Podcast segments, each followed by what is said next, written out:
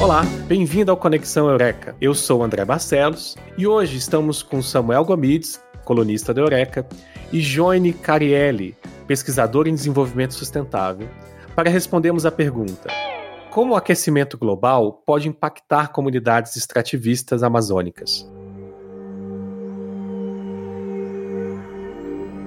Mudanças climáticas poderão causar impactos nas comunidades tradicionais amazônicas, que dependem do extrativismo florestal para sobreviver. É o que aponta um estudo de pesquisadores de cinco universidades públicas brasileiras que avaliaram os potenciais impactos que as mudanças climáticas causarão nos próximos 30 anos nas populações tradicionais amazônicas, que dependem da floresta como principal forma de alimentação e sustento econômico. Entre esses pesquisadores está Samuel Gomides, colunista da Eureka Brasil, doutor em zoologia e professor da Universidade Federal do Oeste do Pará. E Joine Carielli Evangelista Vale, que é doutoranda pelo Programa de Pós-Graduação em Desenvolvimento Sustentável na Universidade de Brasília. De acordo com um estudo publicado em 8 de abril de 2021, no periódico internacional Biological Conservation, as mudanças climáticas representam ameaça às espécies de palmeiras e árvores, que são os principais produtos florestais extraídos nas reservas extrativistas, também conhecidas como resex, na Amazônia brasileira. Isso representa um perigo iminente à manutenção do modo de vida dessas populações tradicionais e ao futuro da biodiversidade na Amazônia. Entre os produtos que correm risco de desaparecer ou diminuir a produção nas resex brasileiras estão a castanha do Brasil, também conhecida como castanha do Pará, o açaí, a mandiroba, a copaíba, a seringueira, o cacau, o cupuaçu. Então, uh, eu gostaria de começar a conversa, Johnny e Samuel, agradecendo muito o aceite do convite para essa conversa com a gente hoje. É um tema da mais alta relevância. Eu já os parabenizo pelo brilhante trabalho. Então, eu queria perguntar a vocês, pedir a vocês para que falem um pouquinho mais sobre essas reservas que estão sendo ameaçadas. Obrigado pelo convite. Primeiramente, gostaria de agradecer pelo espaço para falar sobre os nossos resultados. Isso é muito importante que chegue às pessoas e que chegue aos tomadores de decisão. Então, sobre Resex. Resex, elas estão dentro da categoria de unidades de conservação conhecidas como unidades de conservação de uso sustentável. Elas foram criadas a partir da, da luta dos seringueiros, a partir da década de 80, pela criação de um espaço em que as, em que as famílias que extraíam a borracha a partir da seringueira pudessem ter um espaço protegido contra o avanço da colonização da Amazônia. Então, por causa dessa luta, Chico Mendes foi assassinado, uma história bem, bem conhecida, e, a, mas foi possível conquistar a, a criação das Resex. Hoje existem diversas Resex pelo Brasil e a maioria delas estão na Amazônia. Cerca de 80% das Resex estão localizadas dentro da Amazônia Legal. Qual que é a, a finalidade das Resex? Ela então fornece um espaço para que famílias tradicionais que vivem historicamente ligadas ao extrativismo vegetal não madeireiro, quer dizer que eles extraem seiva, frutos, eles vendem, obtêm renda a partir disso e também se alimentam desses produtos. Espaço para essas famílias estarem seguras e praticando esse modo de vida. Então a gente já consegue pensar no quanto isso é bom para a floresta, a floresta em pé, para essas pessoas eles também podem praticar é, é, atividades de agricultura de pequeno porte ou de pecuária de pequeno porte. Só que o vital é essas famílias têm um espaço para manter um modo de vida sustentável, vivendo a partir da floresta em pé, e a floresta tem um espaço para ser mantida conservada. E o estudo que vocês conduziram, né, dentro dessas Resex, quais são, foram as estratégias que vocês utilizaram? Como é que foi o estudo? Qual foi o desenho do estudo que vocês realizaram? A nossa problemática básica é o avanço das mudanças climáticas. Então, o que gera as mudanças climáticas? Desde o final do século XIX, quando a Revolução Industrial se intensificou, a humanidade começou a aumentar a emissão de gases do efeito estufa, como dióxido de carbono. Esses, esses gases, como é bem conhecido, esses gases aumentam a, a, o o aquecimento do, do planeta, contribui para aumentar a temperatura do planeta. É, e a queima de combustíveis fósseis, o desmatamento e outras atividades industriais potencializam essa emissão de gases do efeito estufa. O que acontece? O nosso planeta ele é imenso e também é imenso o número de ecossistemas. Esses ecossistemas são sensíveis. Quando se aumenta a temperatura, muitas coisas vão mudando. Então, muitos, é, desde a década de 90, principalmente a partir da década de 90, muitos estudos estão mostrando que essas mudanças na temperatura, mudança nas condições ambientais dos ecossistemas está levando à extinção de espécies, está levando ao desaparecimento de, alguns, de algumas árvores, por exemplo, de algumas regiões, e, e essa nossa problemática voltada para as árvores, porque as árvores estão entre os, os, os seres vivos mais se, é, que estão sensíveis às mudanças climáticas. Muitos estudos estão mostrando que elas estão morrendo, que elas estão ficando mais finas, que elas estão deixando de se reproduzir, logo estão parando de produzir frutos. Frutos estão, entre a, estão na lista dos produtos mais extraídos nas reservas extrativistas, como o fruto das castanhas. Então aí está a ligação. Mudanças climáticas afetam as árvores e o extrativismo vegetal dentro das resex depende principalmente de árvores. O que acontece se essas mudanças climáticas afetarem essas árvores? Então essa é a nossa problemática básica selecionamos as 18 espécies extrativistas mais extraídas da Amazônia. Então, isso vai incluir árvores e palmeiras, que são indivíduos de vida longa, depende de um equilíbrio contínuo para crescer e produzir frutos e é, ter um resultado sobre o extrativismo, né? Então, nós selecionamos as 18 espécies mais extraídas e geramos modelos matemáticos para entender se essas espécies vão ocorrer no futuro em 56 reservas extrativistas. E a gente montou modelos matemáticos pensando no clima presente, por exemplo, a castanha ocorre aqui, tem uma árvore de castanha aqui. Hoje, em 2021, quanto de chuva cai ali? Como é o solo ali? Qual é a temperatura? Por exemplo. Aí a gente pega, a gente pegou projeções feitas para o futuro de, de laboratórios pelo mundo inteiro, principalmente o painel intergovernamental de mudanças climáticas, que é o IPCC, super respeitado, e são projeções que eles fizeram para o futuro. Nós pegamos as projeções que eles fizeram para o futuro de mudanças climáticas e pensamos: como que será que vai estar no futuro ali onde está aquela castanha? Se a árvore não tem as mesmas condições que ela tem hoje, então ela pode morrer. É isso que é, é, essa é a base dos nossos modelos matemáticos.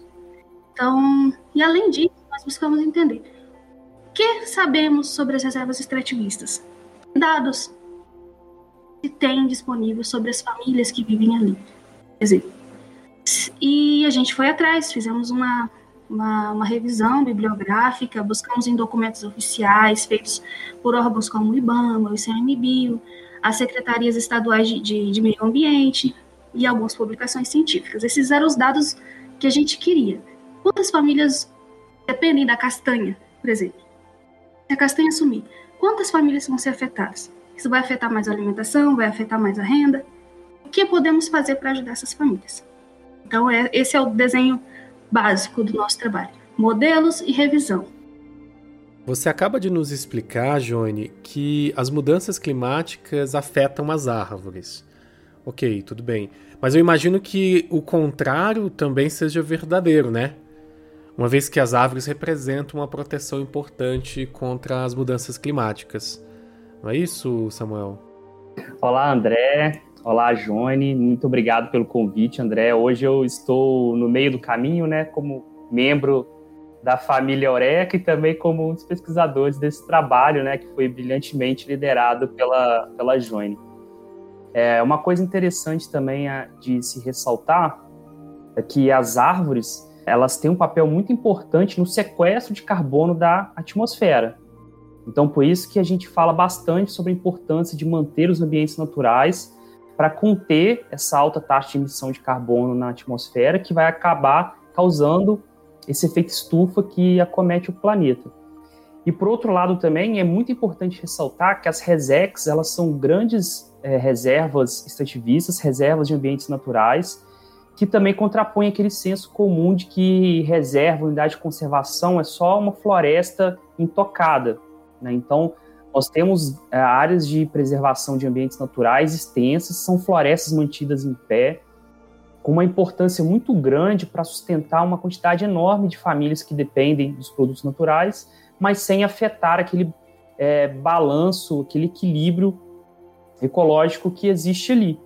Então, quando a gente pensa, por exemplo, numa Resex que sustenta várias famílias, várias pessoas que vivem com os recursos retirados de lá, contrapõe bastante aquela ideia de, por, por exemplo, de monocultura, né, que gera riqueza para o país, só que você derruba toda aquela floresta, lança para a atmosfera uma quantidade enorme de carbono que vai aumentar o efeito estufa e a riqueza gerada daquela monocultura vai acabar na mão de uma, duas pessoas só sem repassar para a sociedade. Então é uma destruição que não leva riqueza de fato para as famílias da região, de uma forma geral, né? Fica concentrada na mão de poucas pessoas. Então também a gente está falando de uma maior distribuição de renda, é, o beneficiamento de mais famílias quando a gente pensa é, em grandes monoculturas que geram devastação e, e concentra a renda na mão de poucas pessoas.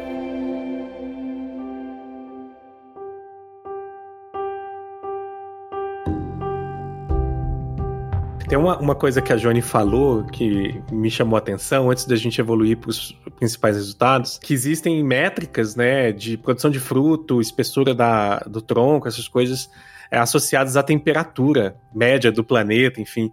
Vocês conseguem me dar um pouco mais de detalhes, assim, como que a temperatura do ambiente, etc., influi na produção, de fato, de, de uma árvore, né? Na, na, configuração ali da floresta. Existe uma, uma, um modelo em ecologia chamado de curva de vida. Se eu não me engano, esse é o nome. Isso, essa curva ela explica quanto as, as fases de vida de um indivíduo e quanto isso está relacionado ao ambiente.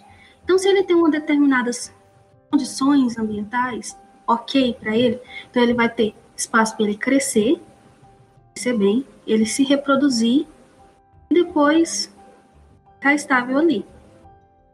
Se ele perde a qualidade de ambiente, ele deixa de se reproduzir. Se ele perde mais qualidade de ambiente, ele deixa de crescer. Então, uma árvore saudável, ela vai ter uma boa taxa de captura de carbono. Então, o carbono ele vai ser convertido em biomassa e ela vai crescer no corpo. Então, tem um estudo bem interessante feito por pesquisadores da Unemat, que eles monitoraram parcelas de longa duração, é, acho que 20 ou 30 anos, se eu não me engano.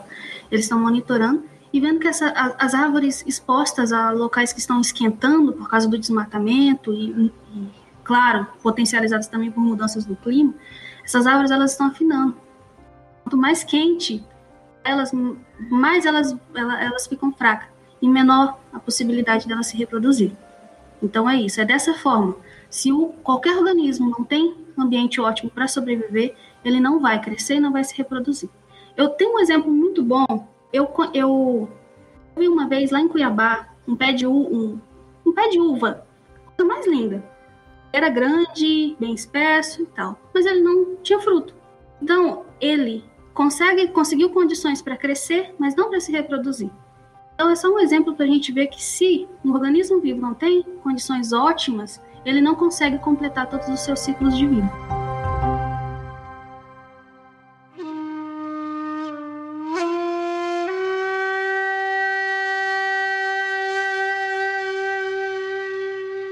E, e, quais foram os principais resultados que vocês encontraram a partir desse estudo? É, os nossos resultados, eles apontam que 18 espécies, entre as 18 espécies que a gente é, estudou, 11 podem ter redução da área de adequabilidade ambiental. A gente chama de área de adequabilidade ambiental, que é a área ótima, perfeita, dentro do, do, que, do que é possível para a árvore completar totalmente seu ciclo de vida, de crescer e reproduzir. Então, 11 dentre as 18 vão ter redução da área de adequabilidade ambiental. Nove dessas espécies podem chegar a desaparecer de algumas resex, onde elas são extraídas atualmente. Então, aí olhando para o caso de dentro, a partir das resex. 21 resex, dentre as 56 que a gente estudou, 21 resex podem perder pelo menos uma espécie. E ainda numa situação pior, quatro resex podem perder toda, todas as espécies extrativistas. É importante olhar para essas quatro resex, elas estão localizadas no estado de Rondônia. Então, justamente numa área que coincide com aqueles grandes incêndios que vem ocorrendo desde somente de 2019 para cá. Então, nós vimos que a maioria das espécies perdem área de adequabilidade ambiental no sul da Amazônia, no sul ali, para a região do Acre também. Então, a área do centro da Amazônia é uma área onde pode conservar mais essa área de adequabilidade. Talvez porque fuja essa situação de desmatamento e de incêndios, que ajudam a potencializar as mudanças climáticas. Então, são essas quatro resex são especialmente preocupantes. Podem perder todas as espécies extrativistas. Olhando um pouquinho mais sobre essas espécies que podem desaparecer de algumas resex, a castanha é um exemplo muito importante, a castanha do Brasil ou castanha do Pará, dependendo da sequência dos dois nomes. Ela é a espécie atualmente mais extraída, então ela está presente, ela é extraída em 50 resex. No futuro, para 2050, isso aqui, gente, daqui a 30 anos só. 25% da área total de adequabilidade ambiental dela pode se perder no futuro, ela pode retrair. Então, isso vai afetar, ela, ela pode levar ela a desaparecer de até 9 resex. Isso pode afetar mais de 2 mil famílias extrativistas. Agora, famílias. Quantos membros tem cada família? Então, dá para se pensar no grau do impacto. Outra espécie bastante emblemática que, que pode de, que é bastante afetada é o açaí, pode chegar a desaparecer de até 5 resex, isso pode afetar mais de 300 famílias. Então, são alguns dos resultados. Uma coisa é, importante que a gente viu foi, a partir da nossa revisão bibliográfica em busca de dados socioeconômicos dessas famílias, a gente viu que faltam dados. Então, existem resecs que não se tem conhecimento nem do número de famílias que vivem lá. Dirá do número de pessoas que extrai cada, extrai cada, cada espécie. Então, se ter ideia, Dentre as, das, dentre as 56 resecs que a gente estudou, só 17 tem plano de manejo. E comparado com o Brasil inteiro também, ali está a maioria. No resto do Brasil são pouquíssimas que têm plano de manejo. O plano de manejo ele vai ter esses dados socioeconômicos. Então, quantas famílias tem, quantas famílias extrai cada espécie. Então, imagine como um governante consegue tomar decisões para o futuro sem ter dados. A Amazônia é imensa, muitas execs. Como que se obtém esses dados assim para evitar um impacto que vai acontecer amanhã? Então, é uma outro alerta que a gente traz. É preciso fazer esses estudos, é preciso correr atrás desse tipo de dado, ou não dá para se planejar medidas para combater esses impactos que as mudanças climáticas estão trazendo. E uma coisa também, André, que é importante ressaltar, né, como a Joane já falou antes, que no nosso estudo é, foi mostrado que as, as resex mais ameaçadas são aquelas que coincidem justamente com aquelas frentes de desmatamento e queimadas que o Brasil vem sofrendo nos últimos anos. Então, esse desmatamento, essas queimadas ilegais que têm aumentado a cada ano, batido recordes, isso é mais uma ameaça que essas resex enfrentam, é, justamente no momento que a gente é, tem, tem observado essa destruição desenfreada.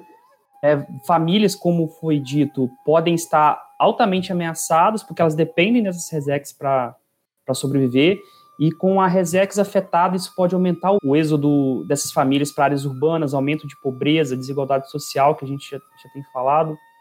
Então, o prejuízo é muito mais do que um prejuízo do, do meio ambiente, que já é muito grande.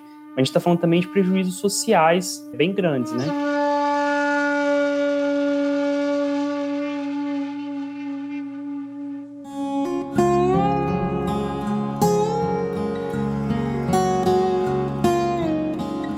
Vocês também apontam algumas possíveis soluções, né, para esses problemas. Quais são as principais assim que vocês levantariam? Nível macro, então olhando problema maior é frear mudanças climáticas. E isso é possível cumprindo os acordos climáticos. E o Brasil, infelizmente, não está sendo um bom representante desse tipo de, de ação. Muitos países, inclusive. Agora temos um pouquinho, com essa mudança política do planeta, né? Vamos tentar tô, eu estou tentando ser um pouco mais otimista com o cumprimento do Acordo de Paris, mas o pessimismo está um pouquinho maior. Então, em nível macro. Mas em nível micro, o que podemos fazer no Brasil? Então, como a gente já falou, desmatamentos e incêndios potencializam as mudanças climáticas. Então, a gente tem que tentar fazer é barrar problema, tentar mitigar o problema, criar soluções hoje para evitar um problema amanhã. O desmatamento, principalmente como ele é feito dentro da Amazônia, ele leva à fragmentação da floresta, quer dizer, desmata e deixa aquelas manchinhas de floresta. Isso é como você abrir um espaço dentro de uma fogueira para o ar entrar e fazer o fogo pegar. Isso ajuda o quê? Resseca a floresta e com esses incêndios, esses incêndios legais, esses incêndios horríveis que vem acontecendo, o fogo tem mais chance de entrar dentro da floresta com o desmatamento.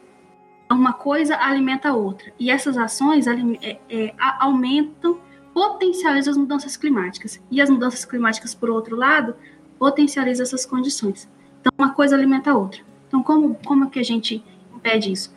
Reflorestamento, fiscalização do desmatamento, fiscalização desses incêndios, criação de novas unidades de conservação. Então, existem vários estudos que mostram como as unidades de conservação, especialmente no modelo que elas estão na Amazônia, que elas formam alguns corredores, que são os mosaicos, eles, elas formam uma do lado da outra, elas formam corredores que ajudam a barrar o avanço dessas, dessas fronteiras de degradação. Então, as unidades de conservação elas ajudam a barrar a incêndios, ajudam a barrar a, o avanço do desmatamento. Então, é isso: proteção e criação de novas UCs, controle de desmatamento e controle de fogo. Outra coisa, realizar diagnósticos socioeconômicos. Como eu já falei, faltam dados, como que se planeja medidas de, de redução de impactos, como que possível saber a vulnerabilidade dessas famílias extrativistas sem entender quem elas são, como elas vivem. Então é preciso que, no mínimo, se, se deixem planos de manejo ativo, se tem planos de manejo ativo. É, outra coisa, como eu falei anteriormente, na região central da Amazônia parece que vai ser a região menos afetada. Então, é, são locais prioritários para proteção, inclusive algumas, uh, um Resex no Pará, que vai ter mais, é, mais espaço de adequabilidade para a maioria das espécies no futuro. Isso quer dizer que esse patrimônio genético precisa ser protegido. Então, novas variedades precisam ser inseridas nas resex para poder lidar com as espécies que podem vir a desaparecer para substituição. Isso também passa por toda uma necessidade de fortalecer as cadeias extrativistas, desde como as pessoas vão extrair até a comercialização. Comercialização de um preço justo ajude a mitigar os efeitos da pobreza. Então é isso, são ações que soluções possíveis e que são urgentes, como o nosso trabalho está mostrando. Outro ponto importante também, André, é a gente lembrar, né, como já foi dito, poucas unidades de conservação elas têm um plano de manejo. O plano de manejo é um documento criado em associação pelos órgãos, órgãos governamentais especialistas ambientais e a própria comunidade, ou seja, um documento criado por um conselho de gestão daquela unidade de conservação que visa justamente isso, manter a preservação uh, e, ao mesmo tempo, essa sustentabilidade dos, dos produtos extraídos.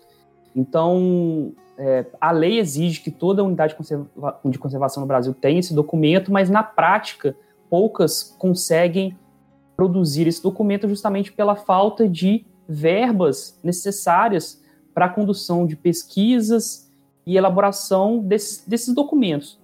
Então, acima de tudo, né, a gente precisa de uma ação governamental, é, governamental é, de, de fato, né, que seja efetiva, e também investimento nas áreas de pesquisa.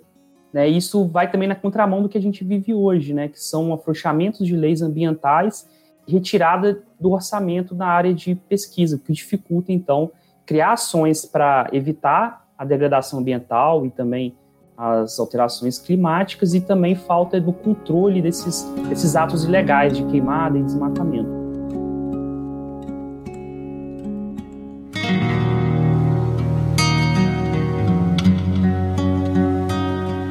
Agora, uma coisa, Johnny, que você falou logo no começo, lá na sua resposta, quando você nos dizia sobre o desenho né, do projeto e da pesquisa, você disse que foram feitas simulações, né? Que são projeções que podem ou não se realizar, né? E sendo assim uma especulação, sendo assim uma projeção, qual, qual é a importância desse tipo de projeção, desse tipo de projeto? E quais são uh, não só as potencialidades, mas os limites né, dessas simulações? É, simulações de fato têm limites, são modelos e existem sim incertezas associadas. Questão é que a gente conduziu um trabalho tentando reduzir o máximo dessas incertezas. Então tentamos fazer um trabalho bem robusto, que dentro da ciência chamamos de robusto, para evitar incertezas, muito bem feito. E agora sobre modelo sempre tem algum tipo de incerteza. Vamos pensar em previsão do tempo. Suponhamos que o jornal diz para você que vai chover. Você vai sair com guarda-chuva ou sem guarda-chuva? Você sai, não chove. Melhor você sair ou não com guarda-chuva, se tivesse chovido. Então, é um ponto para a gente ver se existe um cenário, se existe uma visão de como vai ser o futuro, existe um apontamento para áreas por onde começar a lidar com impactos no futuro, por que não usar? Então, é isso, essa é é a importância dos modelos. Então, a gente pode ter um vislumbre de como as coisas vão ser no futuro. E seria muita falta de atenção de não considerar esse tipo de resultado.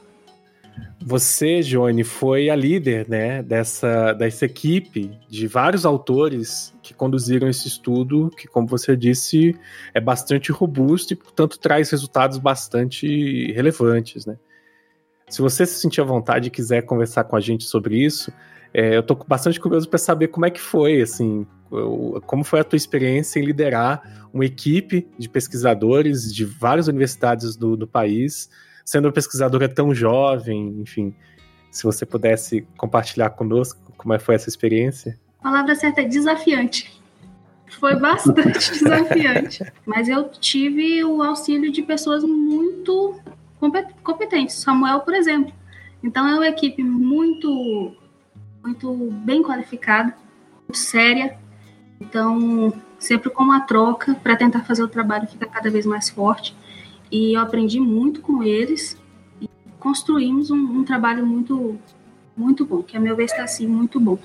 Então foi um processo de aprendizado muito grande, porque desde o momento que você você cria a questão, a problemática, nós passamos por reformulações no decorrer do tempo, mudamos um pouco a forma como chegaríamos à, à lista de espécies, por exemplo. Então foi um passo a passo, foi uma construção científica assim muito muito importante para a minha formação e como foi feita por várias cabeças, então a gente foi trabalhando junto para construir algo é, feito, então acredito que ficou muito robusto o nosso trabalho. Foi um privilégio, sem dúvida foi um privilégio. Olha, gente, assim, foi um prazer conversar com vocês. Eu tô até com um pouco de dó de encerrar a nossa conversa, assim. É, é um tema interessante, é um tema que envolve não só os resultados, mas o próprio fazer ciência, né? Num ambiente de tanta negacionismo, de tantas controvérsias, né? É, a gente observar essas, essas pesquisas sendo feitas com tanto cuidado, com tanta importância, né? Com tanta atenção e se prevendo e se precavendo uma situação de, com 30 anos de antecedência. Quer dizer, é como a Juni trouxe, né? Com a excelente metáfora do guarda-chuva Olha, se, se, tem um apontamento, tem uma nuvem ali se formando, pode ser que chova, por que não levar um guarda-chuva, né? E acho que esse projeto de que é ciência, do que é né, fazer ciência, tem muito a ver com isso, de localizar essas nuvens, né? Onde a gente pode é, focar os nossos recursos e a nossa atenção para evitar um desastre maior, né? Então, acho maravilhoso, assim, foi uma conversa muito, muito instigante. Gostaria de abrir o espaço um pouco para as últimas palavras que vocês têm, os últimos recados, últimas considerações sobre essa, essa, essa temática que vocês gostariam de apontar. Primeiro, eu acho que também caberia a gente um agradecimento ao professor Pedro Aizelor, né, que foi o pesquisador orientador da, da pesquisa da, da Joine, que né, com, compartilhou o conhecimento dele de forma fantástica conosco e é um excelente professor e um colega também, pesquisador muito, muito bondoso, né, no sentido de compartilhar conhecimento. Então, sem a ajuda dele, né, a gente não conseguiria ter ido tão longe. E fica um alerta, né, que não existe plano B para o planeta. Então, a gente só tem esse planeta para viver e se der errado, a gente não tem para onde fugir. Então, nós precisamos cuidar do planeta. Né? Se a gente. É, é um efeito dominó. Se a gente toca na primeira peça, o resto cai. Então, a gente tem que controlar agora, porque senão pode ser muito tarde para tentar reverter. Né? E a gente vive já no momento de pandemia que assolou o planeta e ter mais um grande desastre global não, não é coisa que a gente talvez consiga sobreviver. Então, precisamos de cuidar do nosso, do nosso planeta né, e dos nossos habitantes, né, que, que a gente divide o mesmo espaço no planeta. Então, fica esse alerta aí, todos nós temos que lutar pelo nosso planeta. E nós, como cientistas, assumimos o papel de alertar, trazer quem está de bandeja. Façam alguma coisa. Quem toma decisão, faça alguma coisa. Então, e principalmente nós buscamos trazer esse olhar sobre as pessoas mais vulneráveis, dependem diretamente da floresta e cujo estilo de vida vale a pena se manter tanto para eles quanto para a biodiversidade do planeta, quanto para o planeta como um todo, porque a floresta em pé representa segurança contra as mudanças climáticas. Também gostaria de, de agradecer a, a, excelente orientação do Pedro. Outra coisa que eu queria deixar clara é que essa, essa pesquisa foi conduzida a partir de universidades públicas. Universidade pública que oferece acesso à educação grátis e de qualidade é, excelentes profissionais como o Pedro, como o Samuel também, que são, estão aí na carreira docente, estão nesse mundo acadêmico há bem mais tempo do que eu. E assim, eu sou uma, uma pessoa que entrou na universidade graças ao SISU, graças ao Enem, graças a esses espaços de esses meios de acesso à universidade pública. Então, valorizem a ciência, valorizem a universidade pública e de qualidade. E o que eu poderia deixar de recomendação é tenham curiosidade. E usem a, as ferramentas que a ciência tem para alertar sobre o perigo para outras pessoas. Eu acho que é essa a grande lição que fica de vida de hoje, a partir de hoje.